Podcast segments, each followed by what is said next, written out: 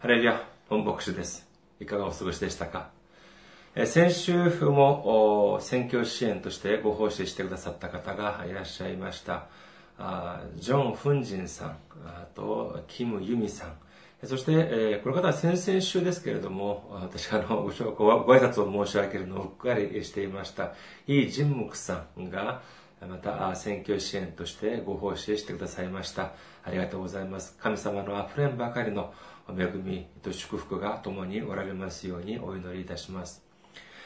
今日の御言葉を見てみましょう。今日の御言葉、ヨブ記37章5節です。ヨブ記37章5節の御言葉です。お読みいたします。神が御声で驚くほどに雷鳴を轟かせ、私たちの知り得ない大きなことをされる。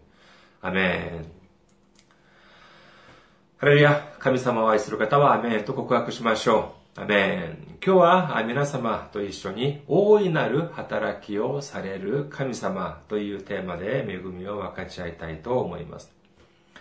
数日前、Facebook を見ますとですね、ある方がこのようなことを書かれておりました。みんなが立派にならなくてもいい社会、みんなが大学を出なくてもいい社会、えー生きていくに、生きていくのにえー支障がないえー社会、そしてみんながえー正規の社会人にならなくてもいい社会、えーそしてみんなが家の心配のなく、家の住居の心配なくえー生きていける社会のためにというような書き込みでした。素晴らしい言葉です。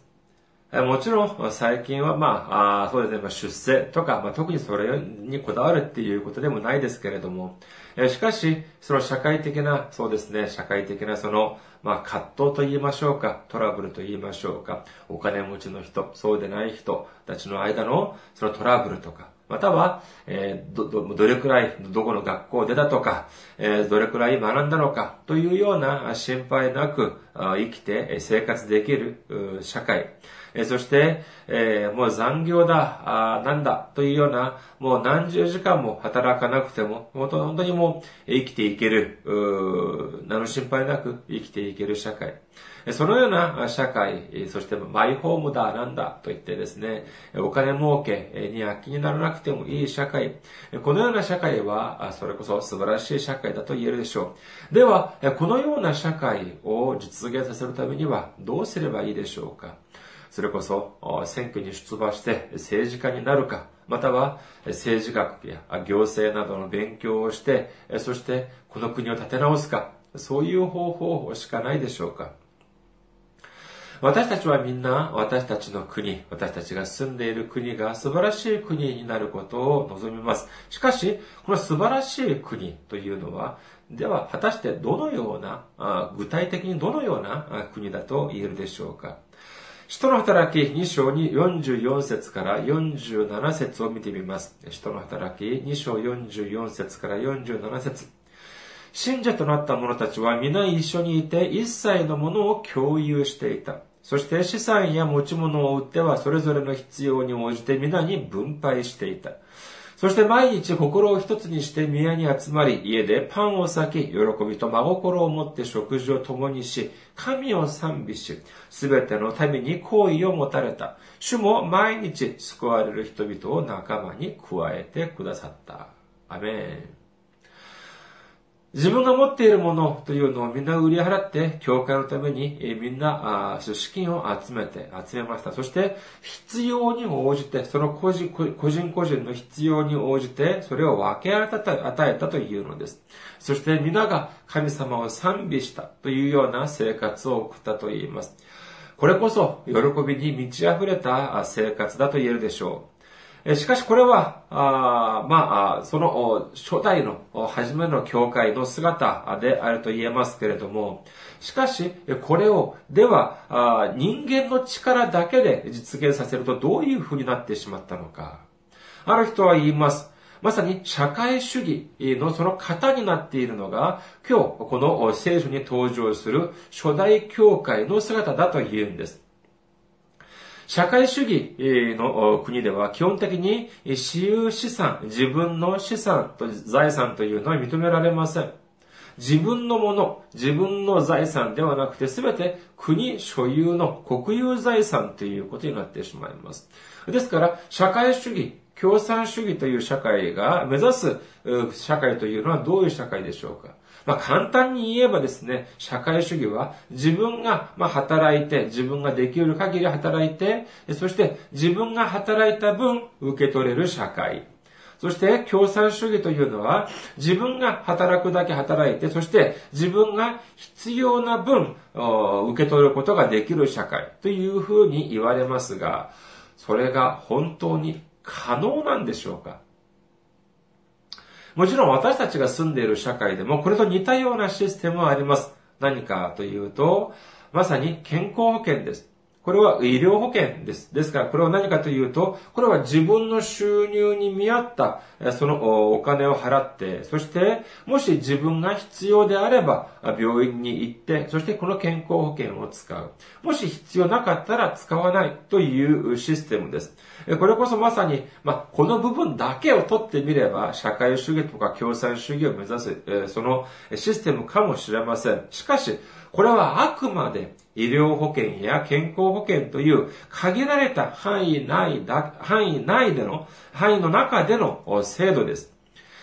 いくら、それこそお金持ちの国だとしても、その人がどんな仕事をする、しているのかということを問わずにですね、あ、私、広い家が欲しい、必要だから広い家を買ってくれとか、または、あ、私、今あ、外車が必要だから外車を買ってくれ。というような、こういう要求をみんな叶えてくれる、そんな国なんていうのはあるはずがありません。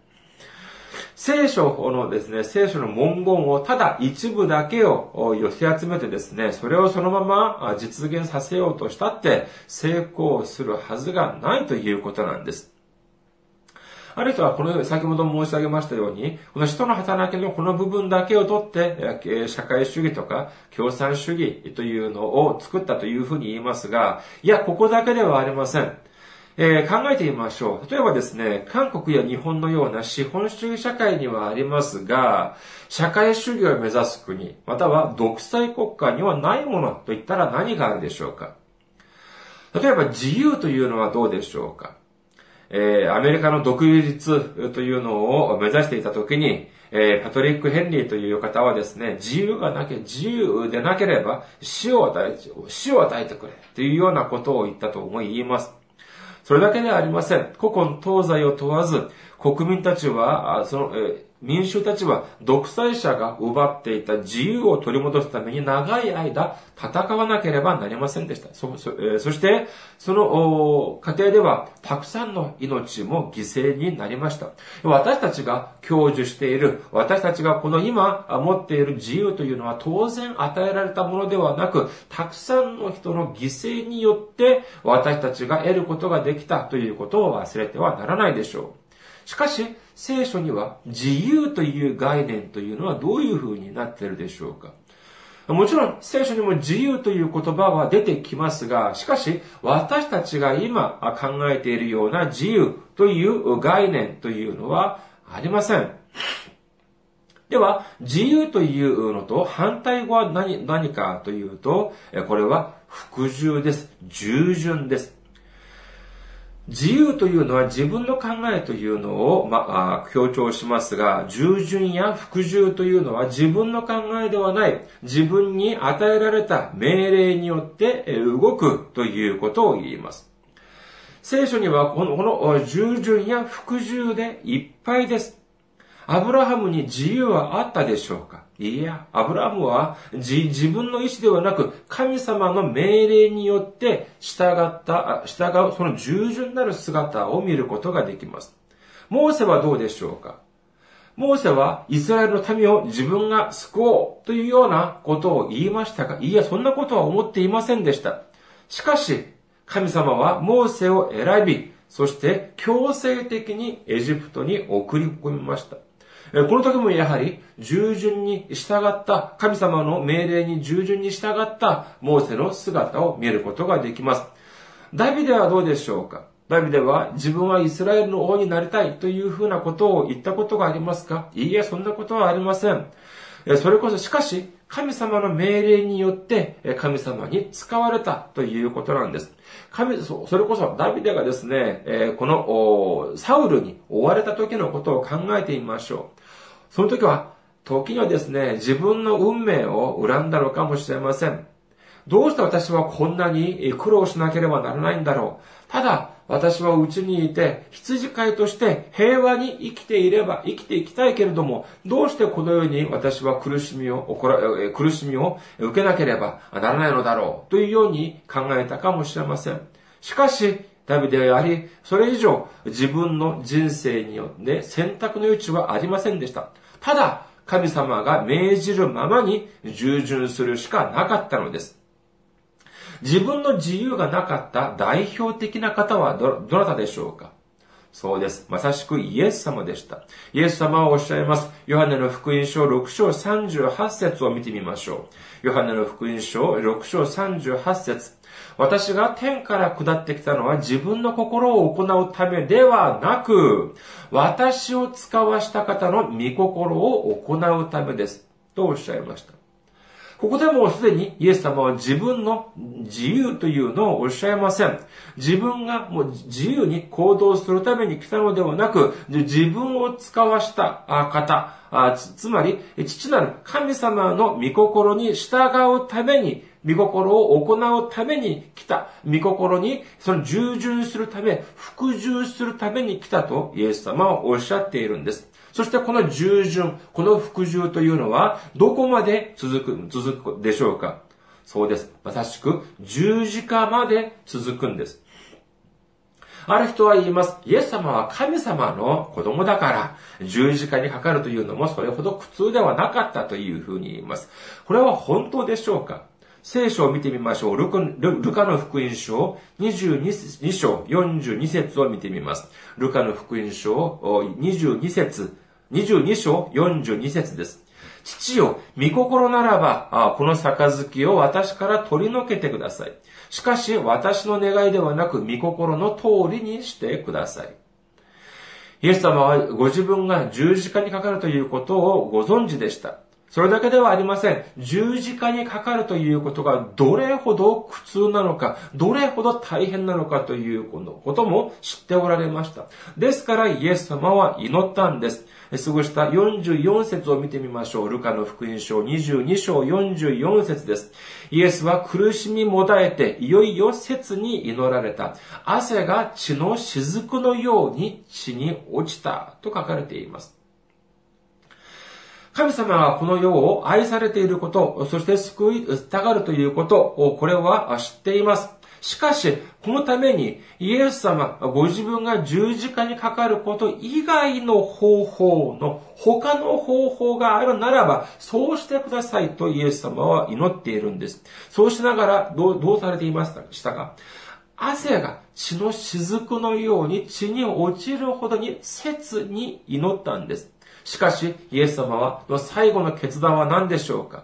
しかし、私の願いではなく、御心の通りにしてください。父なる神様の御心の通りにしてください。私はそれに従います。と、イエス様はおっしゃっているんです。イエス様は最後まで従順にされました。イエス様は最後まで服従されました。ペリポビトの手紙、2章8節を見てみましょう。フィリポビトの手紙 2, 2章8節自分を癒しくし、死にまで従い、実に十字架の死にまでも従われました。このように聖書には自由ではなく、それこそ従う、従順、服従ということでもう満たされています。それ以外にも資本主義社会にはありますが、社会主義を目指す国、または独裁国家にはないもの、概念というのは何があるでしょうかまさしく平等、民主主義、人権、多数決、投票や選挙というようなものだと言えるでしょう。このようなものやはり聖書にはどこにもありません。聖書には、聖書でイサクの息子の中で、え兄であるエサウを憎み、弟であるヤコブを愛したというふうに聖書には書かれております。ではこれは平等ですか？いや違います。至極不平等だと言えるでしょう。民主主義？民主主義の革新は、その中心は何かというと多数決です。選挙です。しかし、モーセが選挙で選ばれましたか？荒野でモーセが行き先を決めるのに、多数決で決めたという記述はあるでしょうか？そんなものはありません。後悔が前に立ちはだかっています。後ろでは、後ろからはエジプトの精鋭部隊が追撃をしてきています。この時、イスラエルの民の多数の意見は何だったでしょうか？出エジプト記14章12節を見てみます。出エジプト記14章12節私たちがエジプトであなたに言ったことはこうではありませんでしたか私たちのことは構わないで、私たちをエジプトに仕えさせてください。事実、エジプトに仕える方が、この荒野で死ぬよりも私たちには良かったのです。当時のイスラエルの民の大多数の意見は何だったでしょうか追撃してくる、追ってくるエジプトの軍隊に降伏しようということだったんです。またエジプトに戻ろうということだったんです。民主主義の方法に従えばですね、多数決の原則に従えば、イスラエルの民はまたエジプトに戻らなければなりませんでした。エジプトに戻るということはどういうことでしょうかそれこそ奴隷としての生活に戻るということなんです。しかし、神様は何ておっしゃっていますか？出エジプト記14章15から16を見てみます。出エジプト記14章15節から16節です。主はモーセに仰せられた。なぜあなたは私に向かって叫ぶのか、イスラエル人に前進するように言え。あなたはあなたの杖を上げ、あなたの手を海の上に差し伸ばし、海を分けてイスラエル人が海の真ん中を乾いた地を進み行くようにせよ。っていうふうにおっしゃいました。神様は断固としておっしゃいます。余分なことは考えるな。イスラエルの民に向かって、後悔の方に進むように言えと言うんです。そして、あなたの手の海の上に差し伸ばして、海を分けて、イスラエル人が、イスラエル人が海の真ん中を乾いた地を進む行くようにせよというふうに神様はおっしゃいます。ここにはですね、民主主義もなく、多数決もありません。選挙もなければ投票もありません。このように、えー、聖書の中には自由もなく、平等もなく、民主主義もありません。自由や平等、じゃあ自由や平等や民主主義というのは悪いことなんでしょうか？いや、そんなわけはありません。ではどうして、なぜ聖書には自由もなければ平等も民主主義もないんでしょうか？それはまさしく全知全能なる神様が治めるから、失敗のないミスのない神様が治めるからこそ、自由も平等も民主主義も必要ないということなんです。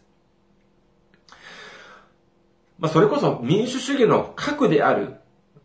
多数決がいつも正しいということであったら、私たちはまあ何の苦労もしないんですけれども、皆さんもご存知のようにですね、いつもこの多数決が正しいとは言い切れません。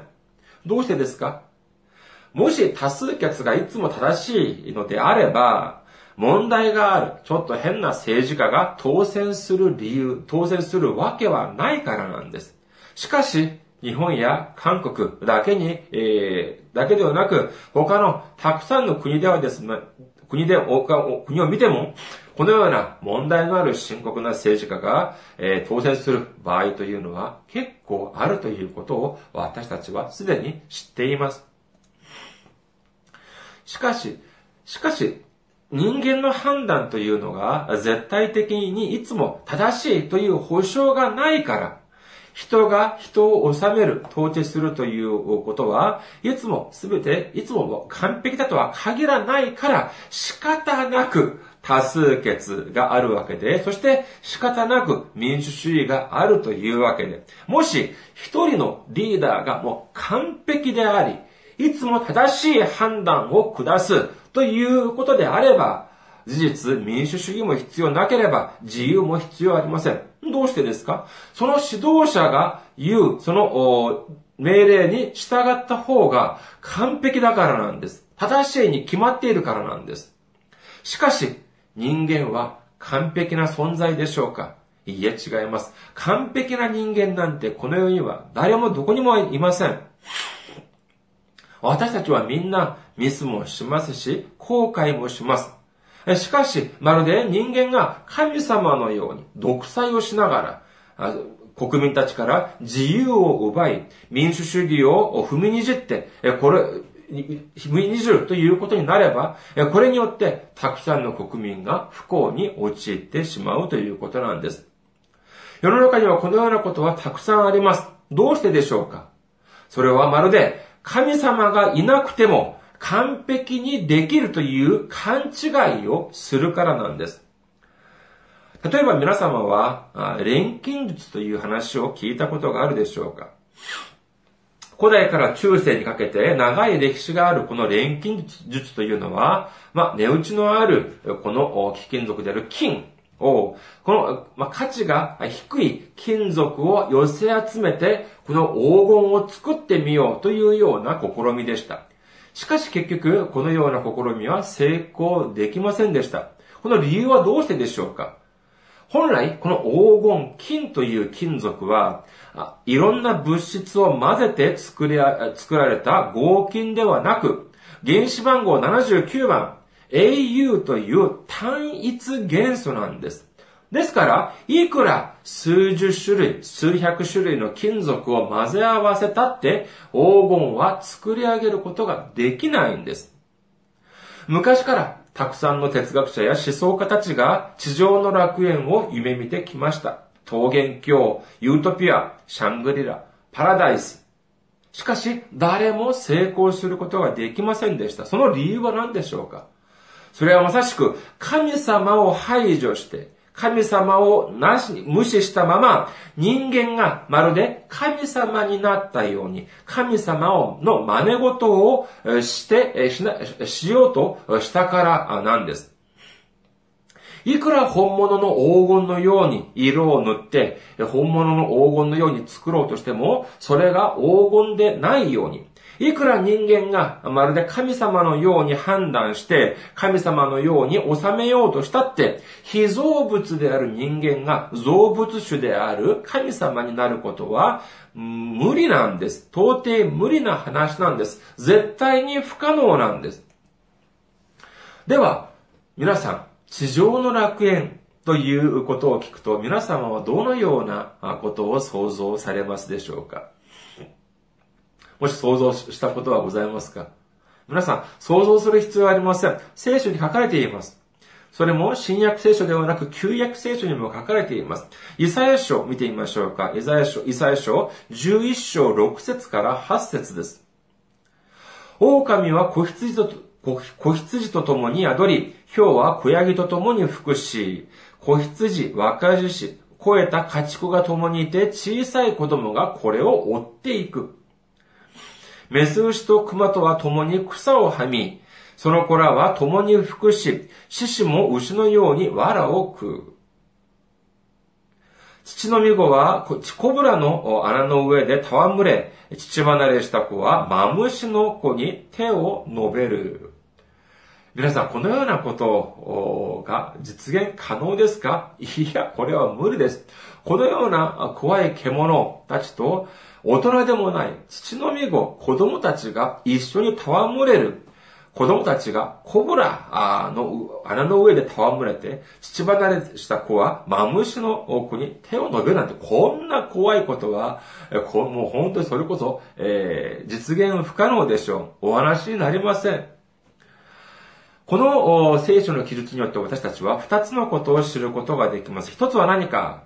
人間がいくら神様の真似事をしたとしても、人間の知識でいくら制度やルールを、法律を守ったとしても、このような世の中というのは絶対不可能だということなんです。このようなあ社会、このような国を作り上げるということは不可能だということ。これが一つ。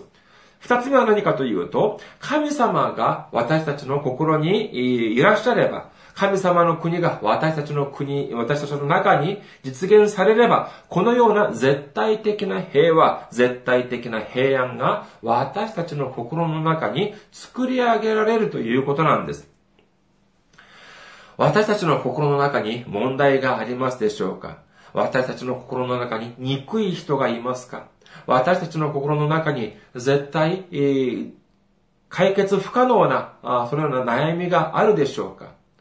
このようなすべてのことは人間はできないかもしれません。しかし、神様はできるんです。神様は解決されるんです。人間は不可能です。できません。しかし、神様にはできるんです。人間が悩みを持っている理由は何でしょうか？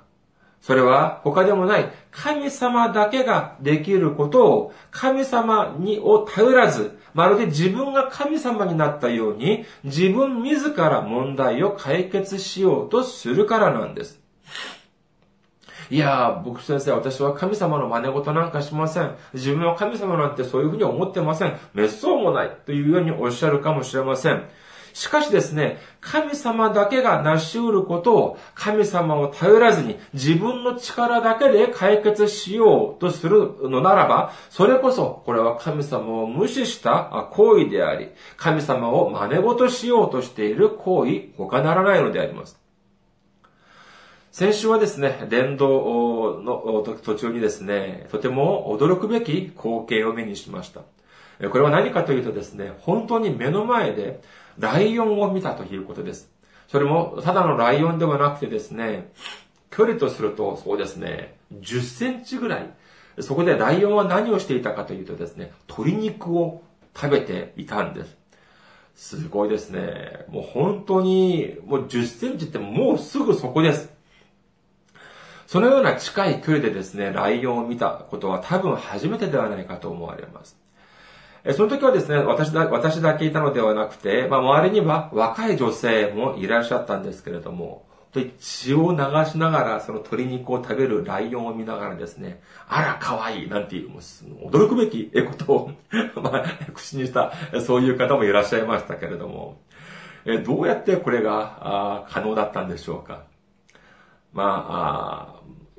当然といえば当然ですけども、えー、まあ、動物園に行ってきました。伝道の時にですね、先週は、桐生市、大田市、そして、えー、藤岡市、富岡市というように回ってきたんですけれども、桐生に行くとですね、桐生に、えー、あの、桐生が丘動物園という無料で行ける動物園があります。えー、それでまあ、あの、家内と一緒にちょっとまあ、あ寄ってみましたけれども、まあ、時間の関係上、たくさん全部回ることはできませんでしたけども、驚くべき体験でありました。えー、そして、えー、じゃあどうしてそのライオンをそんなに近くから見ることができたのかというと、まあ当然といえば当然ですけれども、え透明なあのガラスがあったんです。まあ当然、そのまあ分厚いガラスでしょうね。えー、ですから、このガラス越しにそのライオンを見ることができたんです。そして、まあ、鶏肉というのもですね、生きたあの鶏ではなくて、スーパーとかで売っている加工された、そういう鶏肉を、まあ、餌として動物園で与えていました。この、まあ、ガラスは透明であってですね、まあ、目では肉眼では、まあ、はっきりは見えませんでしたけれども、確かに、このガラスのおかげで、私たちはそのような、驚くべき体験をすることができたんです。私たちにも神様はそれこそ肉眼で鮮明に見えるような、そのような存在ではないかもしれません。しかし、だからといって神様はいませんか？いや、違います。神様は私たちを導いてくださり、そして私たちを守ってくださる神様なんです。今日の本文をもう一度見てみましょうか。呼ぶ記37章5節です。神は御声で驚くほどに雷鳴を轟かせ、私たちの知り得ない大きなことをされる。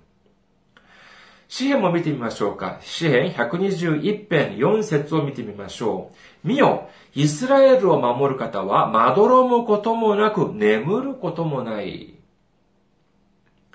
私たちをお作りになって、私たちを愛される神様は、まどろむこともなく、寝ることもないということなんです。私たちを常に守ってくださり、私たちを導いてくださる神様なんです。そして、それだけではなく、働き、大きな大いなる働きをされる神様なんです。いくら地上の楽園を作ってみても、神様のいらっしゃらない国は本当の地上の楽園ではないように、いくら恵み、恵まれた、いくら祝福された人生を生きようとしたって、神様のない人生は、それは祝福された人生ではないんです。私たちは神様がと頼るときに、そして神様は、それこそ計り知れない大いなる働きをされてくださいます。してくださいます。そのような神様を信じ、神様を頼って、神様の能力によって神様を信頼し、そして前に進むことによって祝福される人生を送ることができる皆様であらんことをお祈りいたします。ありがとうございました。ではまた来週お目にかかりましょう。